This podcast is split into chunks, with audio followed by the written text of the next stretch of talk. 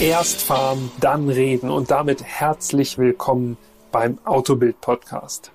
Mit mir, Peter Fischer. Ich arbeite im Neuheitenressort bei der Autobild und meinem Kollegen Jan Götze, der sitzt da vorne mir gegenüber mit ausreichendem Abstand natürlich äh, für diese Zeiten.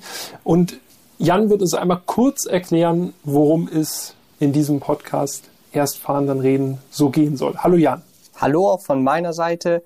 Ich arbeite ebenfalls genau wie Peter im Neuheitenressort bei Autobild und in diesem Podcast möchten wir alle zwei Wochen über ein Auto reden. Und zwar ganz ausführlich. Im Vorfeld konnten wir beide dieses Auto über einen längeren Zeitraum testen. Deshalb auch der Name Erst fahren, dann reden. Und hier werden wir dann darüber berichten, wie uns das Auto gefallen hat. Falls uns Sachen nicht gefallen haben, werden wir die natürlich hier auch erwähnen. Und um euch schon mal jetzt einen kleinen Vorgeschmack zu geben, um welches Auto es sich heute handelt, werden wir jetzt mal einen Sound einspielen und dann gucken wir mal, ob vielleicht schon der ein oder andere erraten kann, um welches Auto es heute geht. Oh ja, Ratespiel.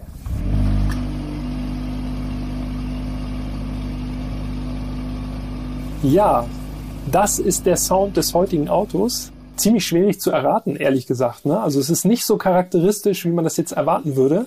Nee, also ich glaube tatsächlich am Sound erkennen es jetzt die wenigsten, aber der Podcast wird ja den Namen des Fahrzeugs tragen. Von daher werdet ihr wahrscheinlich wissen, dass es sich heute um den Polestar One dreht oder Polestar 1, wenn man so möchte. Wir sollten uns jetzt, glaube ich, einmal in dieser Folge darauf einigen, sagen wir Polestar One oder Polestar 1. Ja, so ein Mischmasch ist komisch, ne? Also genau. Also ich würde für, für One plädieren, Polestar One, dann bleiben wir im Englischen quasi. Ja, klingt besser. Zumindest für diese Folge. Es kommen vielleicht noch Autos, wo es anders ist. Ja, der Polestar One, ein interessantes Auto auf jeden Fall. Die Marke Polestar wird Fans der skandinavischen Autos wahrscheinlich schon ein bisschen bekannt sein. War früher mal so ein bisschen der Haustuner von Volvo, im Grunde so ein AMG. AMG. Genau, ja. Genau. Ist dann aber so ein bisschen umgebaut worden zur Elektromarke. Ein bisschen ist gut. Vom Tuner zur Elektromarke. Aber ja, genau. Es ist jetzt quasi eine eigenständige Marke, aber ist natürlich immer noch ganz stark, wird oder wird immer noch ganz stark von Volvo beeinflusst. Und der Polestar One ist, wie der Name ja auch schon vermuten lässt, das erste Fahrzeug dieser noch jungen Marke. Und es ist wirklich ein sehr interessantes Fahrzeug. Es ist schon ein Statement, das kann man glaube ich so sagen.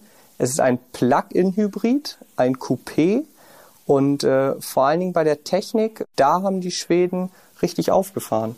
Ja, das kann man sagen. Also es ist ein Plug-in-Hybrid, der äh, wirklich speziell ist, weil er darauf ausgelegt ist, dass man ihn auch wirklich rein elektrisch längere Zeit fahren kann. Also der Akku der verbaut ist, ist relativ groß. Es gibt einen Benzinmotor, einen Vierzylinder, 309 PS. Genau. Kompressor und Turbo geladen. Also schon was für Technikfans auf jeden Fall. Und außerdem dann noch zwei Elektromotoren an der Hinterachse mit jeweils 116 PS. Und, als würde das noch nicht reichen alles, gibt es auch noch einen Startergenerator mit 68 PS. In Summe macht das, Jan? 609 PS und 1000 Newtonmeter. Und das sind natürlich wirklich beeindruckende Zahlen, also über 600 PS, 1000 Newtonmeter. Und äh, der Polestar One, um noch bei den Zahlen zu bleiben, beschleunigt in 4,2 Sekunden auf 100. Das ist schon schnell, vor allen Dingen, wenn man bedenkt, dass das Auto deutlich über 2,3 Tonnen wiegt. Also das ist durch die ganze verbaute Technik wirklich nicht leicht. Ähm, Nichtsdestotrotz kann er, und das hat Peter ja eben schon mal angerissen, relativ weit rein elektrisch fahren. Also Polestar gibt 121 Kilometer im Elektromodus an und ich glaube, das können wir schon mal vorwegnehmen. Also ich habe es tatsächlich auch geschafft, über 100 Kilometer mit einer Ladung zu fahren. Und was auch für ein Plug-in-Hybrid recht selten ist, ist, dass er mit 52 kW schon geladen werden kann. Also er kann auch schnell laden. Das ist auch schon sehr beeindruckend. Ganz genau. Also technisch tatsächlich sehr avanciertes Fahrzeug, also sehr viel moderne Technik verbaut. Jan hat gerade eben schon das relativ hohe Leergewicht angesprochen. Also das sieht man dem Auto nicht auf den ersten Blick an, finde ich. Wir sollten uns vielleicht einmal kurz darüber unterhalten, wie der Wagen so wirkt oder wie er aussieht. Also es handelt sich dabei um ein Coupé, das hatten wir schon gesagt, äh, genau. zu erkennen an den rahmenlosen Scheiben der Türen. Also ein Original Coupé. Zwei ähm, Türen. Zwei Türen. Heutzutage wird ja auch gerne von viertürigen Coupés gesprochen. Das stimmt, das stimmt. Also es ist ein klassischer Zweitürer. Ähnlich ist er auf jeden Fall einem Volvo S90, zumindest Front und Heck. Alles, was dazwischen ja, kommt, äh, ist dann Fall. doch ziemlich eigenständig. Also Volvo-Fans, äh, also speziell Volvo-Fans, äh, die sich mit neueren Volvos auskennen oder mit aktuellen, die werden den Polestar wahrscheinlich erkennen. Alle anderen werden sich vielleicht beim ersten Mal fragen, was das überhaupt für ein Auto ist, weil äh, ja das Markenlogo, eben dieser Polarstern, der ist relativ dezent und fällt gar nicht so sehr auf. Ja, also das stimmt. Also man kann deutliche Volvo-Einflüsse beim Design erkennen, aber genau wie du sagst, es ist schon wirklich auffällig, wie wenig Leute den Polestar dann tatsächlich zuordnen können. Also als ich das Auto übernommen habe, standen gleich drei oder vier Leute drumherum und haben mich erstmal gefragt, was ist denn das für ein Auto? Einer hat gefragt, ist das ein Volvo? und dem dann irgendwie zwischen Tür und Angel zu verklickern, naja, also eigentlich ist es kein Volvo, eigentlich ist es ein Polestar, aber andererseits gehört es ja dann auch doch wieder zu Volvo, ist dann auch schwierig. Ich habe dann gesagt, es ist ein Polestar. Sagt er, ja, aber der hat doch ein Volvo-Lenkrad. Und dann sagst du, ja, die haben ja eben auch gewisse Teile von Volvo übernommen, ist aber eine eigenständige Marke.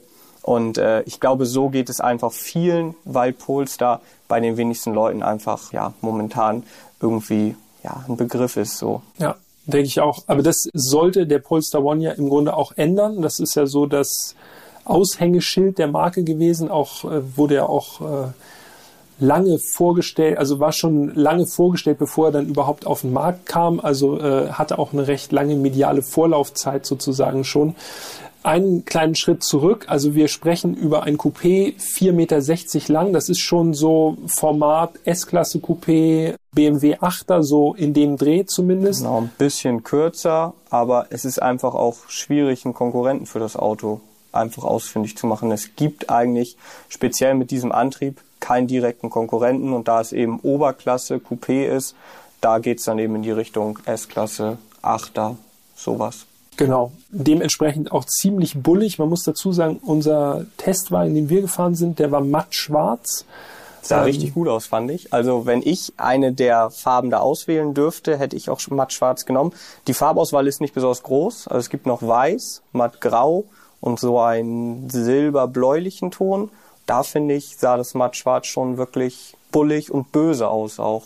Also tatsächlich dieser Vergleich irgendwie Kampfflugzeug oder so, das ist zwar äh, ziemlich äh, abgenutzt, aber passt bei dem Polestar finde ich schon tatsächlich ganz gut. Also richtig massives Auto, riesige Felgen, 21 Zoll Felgen, die auch schwarz. Also wir hatten sozusagen den fast komplett All Black Everything Look, aber ja. im Gegensatz zur Karosserie glänzend schwarz und natürlich auch gefährlich beim Fahren. Also es klebte immer ein kleiner Zettel am Armaturenbrett, Vorsicht, 21 Zoll.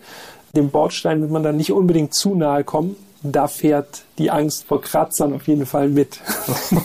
Aber es ist alles gut gegangen. Also das sollten wir vielleicht nochmal erwähnen. Also haben das Auto unbeschadet zurückgegeben. Und vom, vom Stil der Felgen her fand ich, war es ein sehr schönes, einfaches Design. Also nicht so überladen, nicht irgendwie mit sehr vielen Speichen. Es war eine klassische Felge, die aber eben zu diesem bulligen Look und zu diesem komplett schwarzen Design wirklich sehr gut passte. Und dann gab es ja noch so zwei, drei ganz kleine Details.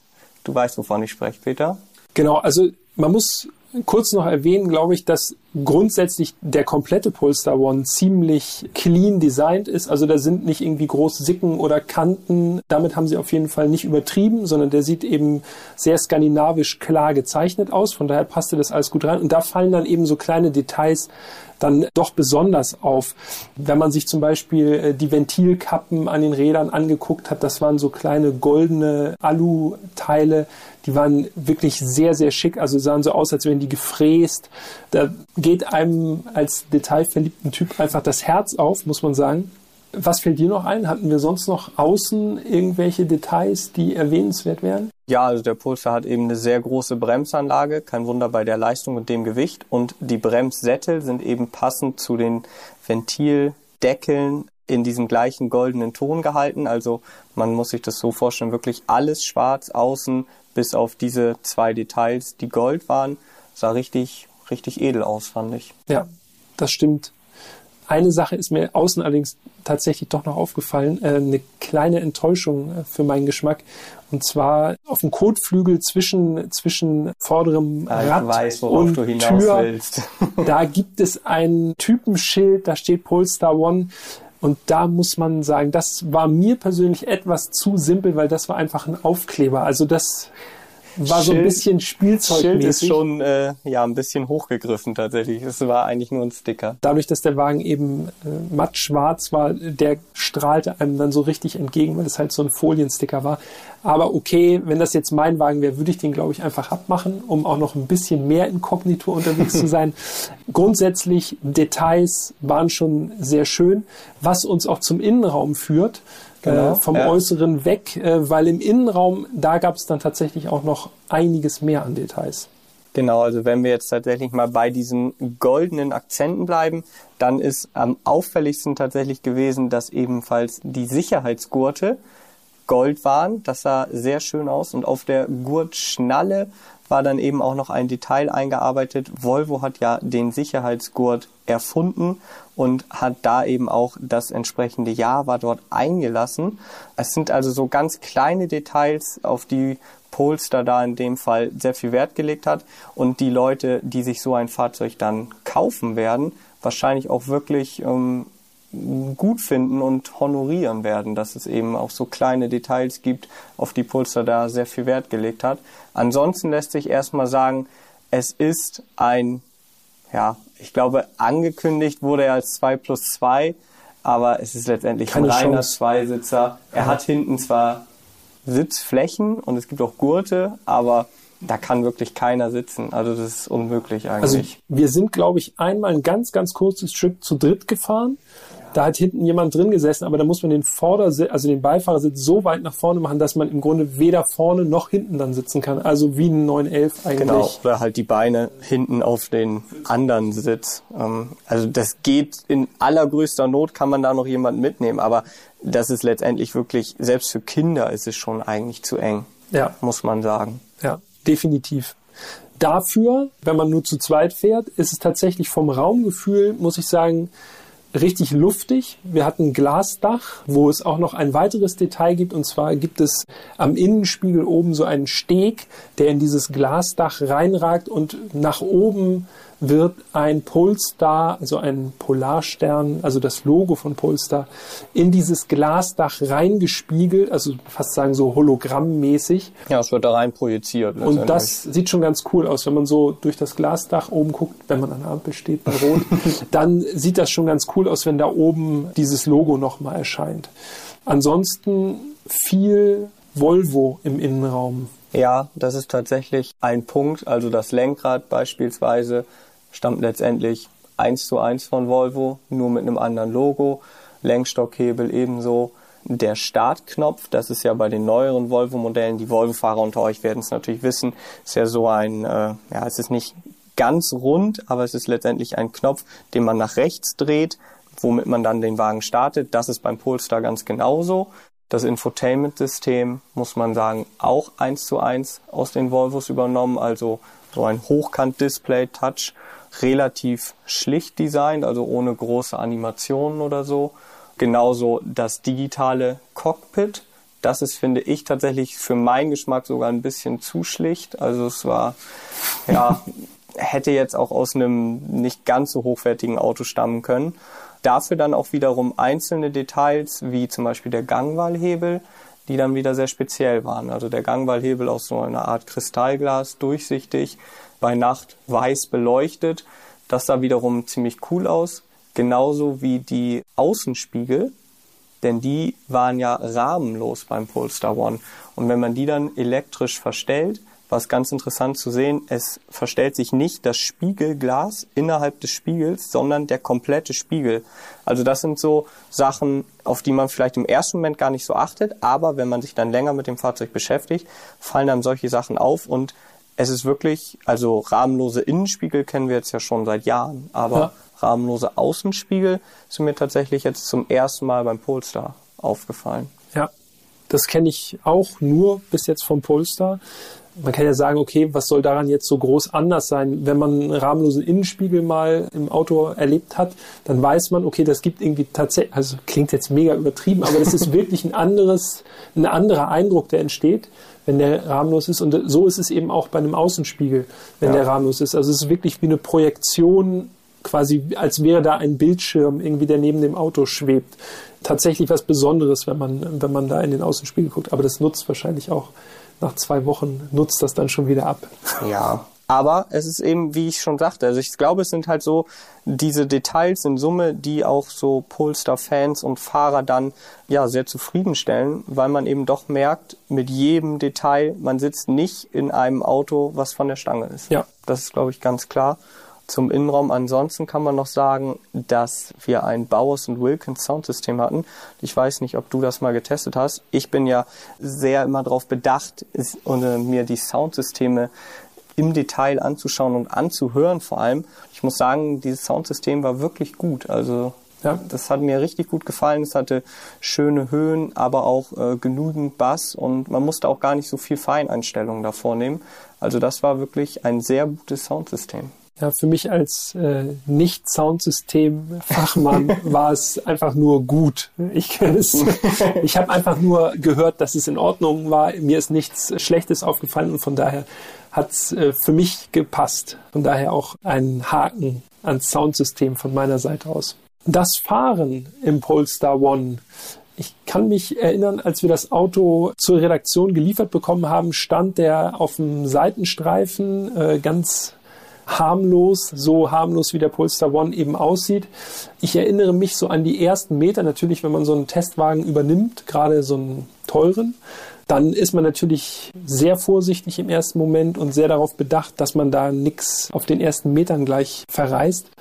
Ich war überrascht, als ich das erste Mal losgefahren bin, wie einfach sich das Auto fährt. Also man denkt so, okay, 600, über 600 PS in Summe dann als mhm. Systemleistung. Das ist irgendwie besonders bissig oder aggressiv oder so.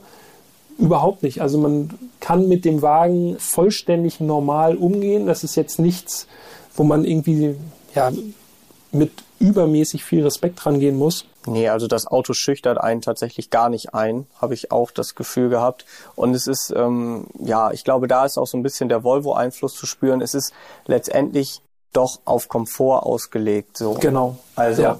man liest 609 PS, 1000 Newtonmeter, da denkt man natürlich, boah, das muss echt eine richtige Rakete sein. Und der Wagen ist auch schnell, gar keine Frage. Aber es ist natürlich nicht so ein Sportwagen schnell. Also der Wagen ist nicht besonders laut oder besonders hart. Er ist einfach zügig, ist glaube ich ein ganz gutes Wort, zumal man eben sehr viel rein elektrisch fahren kann. Und das ist für einen Plug-in-Hybrid tatsächlich ja eher selten, dass man teilweise eine komplette Fahrt im Elektromodus gemacht hat, weil der Motor gar nicht angesprungen ist. Genau, also das ist mir tatsächlich auf diesen ersten Metern auch aufgefallen, dass dieses elektrische Fahren, das ist eigentlich so gut bei dem Polestar One, dass man eigentlich den Verbrenner gar nicht vermisst in nee, dem Sinne. Also der schiebt ganz normal an an der Ampel und auch also kräftig, logischerweise zweimal 116 PS äh, mhm. aus den E-Motoren. Das reicht schon. Und wenn man ihm dann mehr abfordert, dann springt auch der Benziner dazu sozusagen.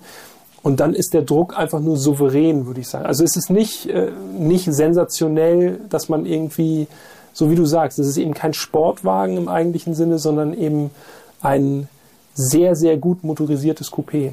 Genau, ja, also so würde ich es auch umschreiben. Das passt auf jeden Fall.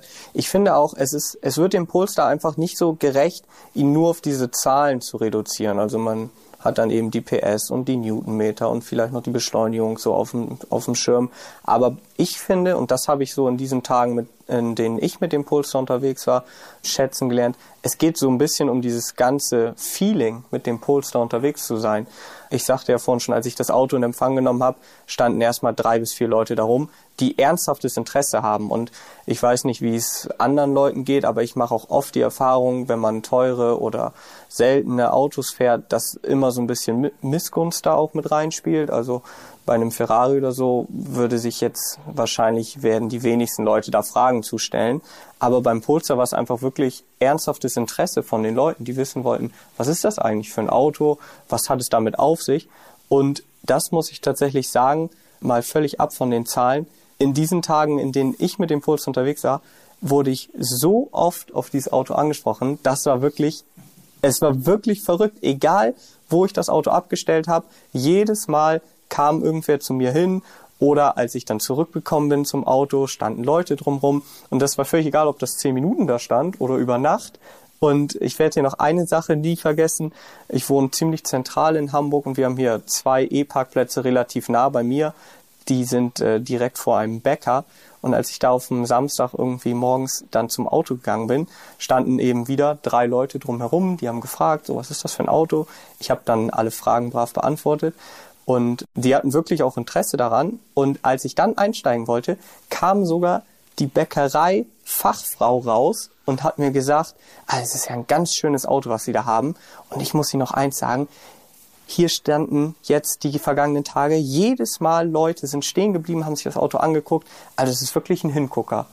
Und ich glaube, das ist auch so ein bisschen dieses, das kauft man mit beim Polestar. So dieses ganz besondere Feeling. Man fährt eben, ja, ein sehr seltenes Auto und das muss ich jetzt nochmal ganz kurz untermauern. Ich habe nämlich mal nachgeguckt. 500 Stück pro Jahr werden gebaut in China übrigens. Also man denkt, es ist ein schwedisches Auto, ja, aber gebaut wird es in China. Insgesamt 1500 Stück. Und weißt du, Peter, wie viele davon letztes Jahr, also 2020, in Deutschland zugelassen wurden? Schätz mal. Das war nicht vorbereitet. Ähm, ich würde sagen, ich würde jetzt mal auf 25 tippen. Das ist fast eine Punktlandung. 24 Stück. 24 Stück? Okay. Also und das, das, war, das war nicht geskriptet. Das war tatsächlich nicht geskriptet. Ich habe mir diese Info ja. extra äh, quasi zurückgehalten und nicht vorher irgendwie angemerkt. Aber das zeigt wirklich, wie selten so ein Polestar ist. Und ja. also ich habe seitdem tatsächlich einen einzigen überhaupt noch mal im Straßenverkehr gesehen. Einen einzigen und das war's. Also auch privat zugelassen, ne, genau, muss man ja. dazu sagen. Also, also ich habe noch ja. keinen außer den, den wir hatten, auf der Straße gesehen. Aber ja, also ein echter Exot, ne? muss ja, man sagen. Also absolut. Also, man muss da 24 Stück, das ist seltener als die meisten Lamborghinis, die meisten Ferraris. Bei Porsche braucht man gar nicht anfangen. Also das ist wirklich absolut super exotisch. Kann man, glaube ich, nicht anders sagen. Ja, wo du gerade sagtest, dass die Bäckersfrau extra noch aus dem Laden gekommen ist. Also da fällt mir auch noch eine, eine kleine Anekdote zu ein. Ich hatte mir fest vorgenommen, äh, das Auto mal auf einen Sonntag irgendwie früh morgens irgendwie im Hafen zu fotografieren hier in Hamburg. Bin dann irgendwie um, ich weiß nicht, halb fünf oder was, äh, bin ich mit dem Polestar One äh, halt in Richtung Hafen gefahren in Hamburg. Und neben mir hielten am Dammtorbahnhof hielt so ein Golf an mit vier leicht verstrahlten Typen drin, die also wirklich rübergeguckt haben zu mir, als wäre ich von einem anderen Stern. Ne? Also die haben das Auto irgendwie angeguckt und ich habe denen irgendwie freundlich zugenickt und so. Die haben mich überhaupt nicht wahrgenommen. Also die hatten wirklich nur Augen für das Auto. Und dann, ja gut, wenn du natürlich Mutterseelen allein da irgendwie durch Hamburg cruist mit deinen äh, leicht verstrahlten Kumpels an Bord, dann äh, ist das schon wirklich eine ganz, ganz eigenartige Erscheinung, der Wagen. Also und dann saust der noch so los an der Ampel, elektrisch. Also das war auch auf jeden Fall was, was in Erinnerung bleibt bei mir und bei denen wahrscheinlich auch. Ja, also wie gesagt, das war wirklich von allen Testwagen, die wir jetzt so hatten, und das waren ja nicht wenige, das Auto, was wirklich mit Abstand die meiste Aufmerksamkeit bekommen hat. Und das ja gar nicht irgendwie über die Farbe oder so, sondern wirklich, weil die Leute es einfach nicht zuordnen konnten. Sie sehen ein Auto und bei den meisten Autos kann man zumindest die Marke oder so sofort zuordnen. Und das war ein Auto, selbst wenn man dann den Schriftzug erkannt hat, konnten die meisten Leute damit ja auch nicht anfangen. Polestar. Ja. So weiß man halt nicht. Und dann war halt natürlich die zweithäufigste Frage nach, was ist das denn für ein Auto? Wenn du ihnen dann erzählt, dass es ein Polestar war, ist ja also ein Volvo. Ja, und da ist es natürlich, wir haben es jetzt hier am Anfang des Podcasts ja schon mal erwähnt, aber es ist natürlich auch nicht ganz leicht, den Leuten das dann irgendwie so zwischen Tür und Angel mal eben zu erklären, wie da die äh, Konzernverhältnisse sind. Ja. Im Grunde so ein bisschen wie mit Seat und Cupra. Äh, Genau, nur Cupra legt ja auch immer sehr viel Wert darauf, dass es nicht Seat ist. Eine eigenständige Marke, aber die machen halt auch noch deutlich mehr Werbung. Und Polestar ist halt für viele wirklich unterm Radar, wobei wir jetzt ja hier in Hamburg äh, einen richtigen Polestar-Shop haben. Ja. Vielleicht wird die Marke dadurch ein bisschen bekannter, zumindest. Oder durch diesen kleinen, feinen Podcast. Ja, oder das. Aber ich glaube, wir müssen auch noch mal ganz kurz auf Negativpunkte eingehen, oder? Also, Ah, ja. Oder gab's nichts zu Sollten meckern? wir. Doch, äh, so ein paar Sachen gibt's natürlich trotzdem noch, auch wenn ich sagen würde, so im Allgemeinen ist das, ist der Polster schon ziemlich lagom, wie der Schwede sagt, also genau richtig. Aber gerade wenn es um das Kapitel Alltagstauglichkeit geht oder die Praktikabilität, da muss man dann doch mit ein paar Einschränkungen leben. Gerade wenn man mal den Kofferraum aufmacht von dem Polestar One, dann macht man zwar große Augen, aber viel reinladen kann man nicht. Warum macht man große Augen, Jan? also große Augen macht man, weil Polestar die quasi ja Elektrik ganz formschön verpackt hat. Also man sieht tatsächlich einzelne Stecker und Kabel hinter Glas. Es ist beschriftet sogar und so kann man quasi, also die Technik ist ein bisschen äh, sichtbar gemacht. Aber das führt natürlich auch dazu, dass der Kofferraum, muss man ganz ehrlich sagen, für so ein Auto eigentlich ein Witz ist. Also Ja. der ist wirklich ultra klein. Also ich glaube zwei Rucksäcke, dann ist das Ding halt voll. Ich meine, immerhin haben sie diese, diese Glaselemente da eingebracht. Das sieht cool aus, auf jeden Fall. Aber ja, gerade für so ein Coupé, wo man dann ja auch sagt, es ist wahrscheinlich eher auf längere Strecke ausgelegt, ist dann natürlich so ein kleiner Kofferraum echt ein dicker Minuspunkt. Man kann jetzt natürlich sagen, dass man natürlich noch was auf die Rücksitze laden kann, klar. Aber das sollte ja nicht das Ziel sein. Wenn man schon so ein Coupé fährt, bräuchte man eigentlich einen größeren Kofferraum. Also von daher Kofferraum auf jeden Fall ein Minuspunkt. Ja, definitiv. Das nimmt dem Wagen eigentlich auch so ein bisschen so diesen GT-Status, den er eigentlich ganz gut haben könnte. Genau. So das äh, klassische Reisefahrzeug, das äh, schnelle Reisefahrzeug. Da muss man schon sehr reduziert unterwegs sein oder äh, ja, äh, sich am Zielort dann äh, versorgen können mit der Kreditkarte.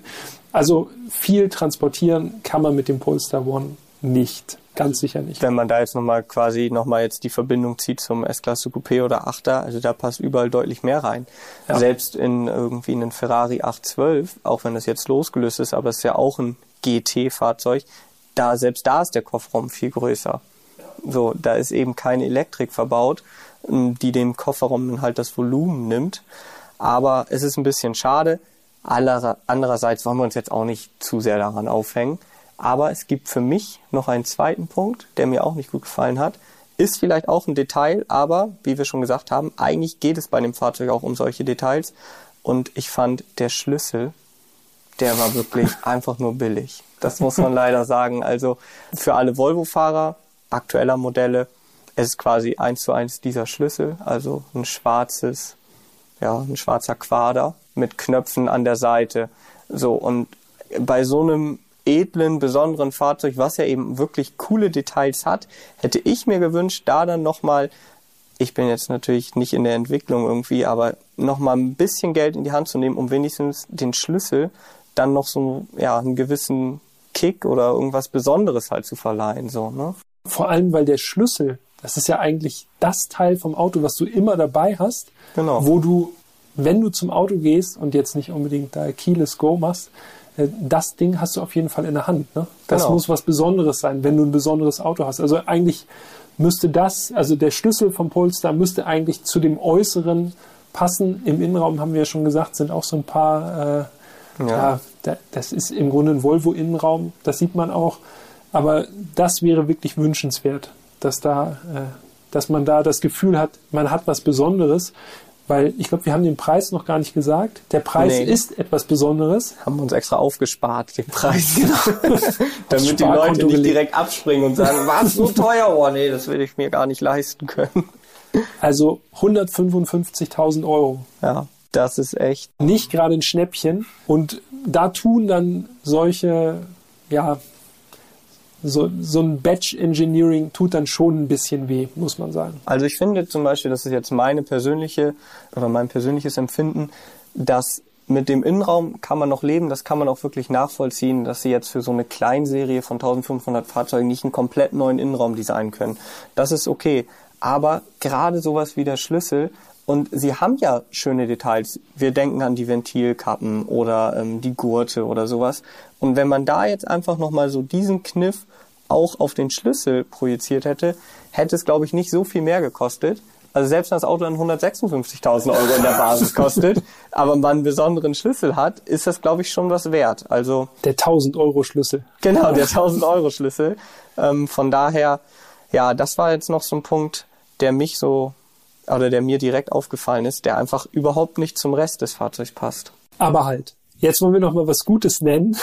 Mhm. Auch ein Detail, und zwar das Fahrwerk. Erstens ja, das stimmt. muss festgehalten werden, dass der Polestar One trotz des hohen Gewichts und trotz der gigantisch riesigen Felgen und den Niederquerschnittsreifen wirklich, also für meinen Geschmack jedenfalls, sehr gut federt und dämpft. Mhm. Äh, das ist ein sportliches, aber trotzdem noch komfortables Fahrwerk, finde ich, passt gut zu dem Grundcharakter. Auf jeden Fall, ja. Also nicht knüppelhart, man ist immer gut unterwegs damit.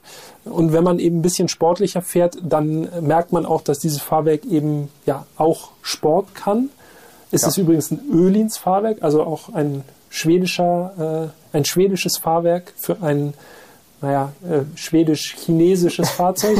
Ein schwedisches Auto, das in China gebaut wird. genau.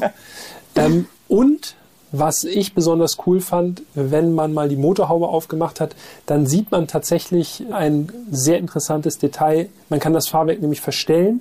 Das sieht wirklich sehr, sehr schön aus. Da wird das Gold wieder aufgenommen. Ja. Da gibt es so kleine technische Details, was passiert, wenn man äh, die, die Klicks ein bisschen zu weit dreht äh, und solche Geschichten. Also das sieht einfach sehr, sehr schön und wertig auch aus. Das wollte ich noch kurz einwerfen. Ja, ist auf jeden Fall auch komplett richtig. Da gehe ich zu 100 Prozent mit. Also Abstimmung von dem Auto haben wir ja, glaube ich, auch schon angesprochen. Wirklich komfortabel sportlich, zu keiner Zeit irgendwie hart oder also wirklich eine runde Sache und das Fahrwerk, da gibt's wirklich gar nichts dran zu meckern und wenn man dann die Haube aufmacht, gibt's auch noch was fürs Auge. Das ist echt sehr gelungen. Ich wusste zum Beispiel nicht, dass Ölins eine äh, schwedische Firma ist. Habe ich auch was dazugelernt heute. Sehr gut. Ja, ich glaube, dann bleibt noch eine Frage zu beantworten. Und das ist so für mich immer die Frage, die ich mir am Ende von jedem Testwagen stelle wer kauft denn jetzt so einen Polestar One? Für wen ist dieses Auto letztendlich das Richtige? Ja, sehr gute Frage. Also ich bin es nicht. Äh, das ja. liegt jetzt nicht unbedingt äh, daran, dass ich den Polestar nicht gut finde, sondern eher am Preis. Ja, also für 155.000 Euro in der Basis, da kriegt man schon auch andere schöne Autos für, ne? Genau. Und dann, ja, ist ja auch so eine Sache, wie wird sich der Wert entwickeln? Das kann keiner vorhersagen. Wenn man sich jetzt zum Beispiel einen 911 oder sowas in der Preisklasse kauft, ist es zwar einerseits nicht annähernd so besonders, aber man weiß halt auch, was man für sein Geld bekommt und weiß halt auch, dass der 911 auf Sicht nicht besonders viel Geld verlieren oder Wert verlieren wird. Ähm, das kann man beim Polestar überhaupt nicht sagen. Wird das vielleicht mal ein Sammlerstück? Kann sein. Kann ist ja im Moment ein ziemlicher Underdog sozusagen genau. bei den äh, stark motorisierten Autos. Also wird das in 10, 15 Jahren anders sein oder ist es dann ein gehyptes Auto plötzlich? Ja, das weiß man halt alles nicht. Ähm, aber mit der Frage sollte man eigentlich sowieso an keinen Autokauf rangehen. Für mich ist dann eher ähm, die Frage, okay, also das Auto kostet 155.000 Euro. Es ist ein guter GT, allerdings mit einem kleinen Kofferraum, viel Leistung. Also ich glaube, so habe ich mir jetzt mal das Bild des Polestar One Käufers für mich so zurechtgemalt.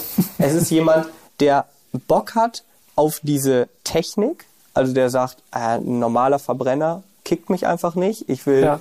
wirklich diese Kombination aus doppelt aufgeladenem Vierzylinder plus zwei Elektromotoren plus dann eben noch alles andere, was dazugehört und natürlich jemand, der einfach aus der Masse herausstechen will.